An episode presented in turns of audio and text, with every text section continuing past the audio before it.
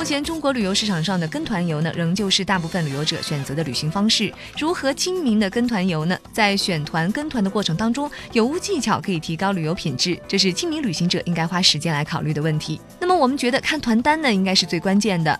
所谓团单，就是旅行者提供给旅游者在选择团队旅游线路的过程当中可以参考的行程列表。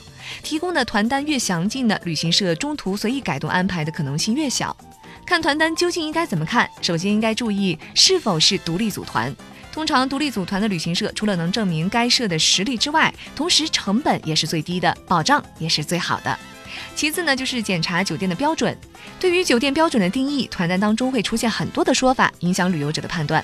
首先呢，是关于星级的标准，在可能的前提下，要让旅行社报出酒店的名称和位置，上网查一下，以确保质量。第二呢，是关于房间标准。比如去海滨旅游的时候，大多数人会挑选海景房。那么其实海景房也有很多不同的档次。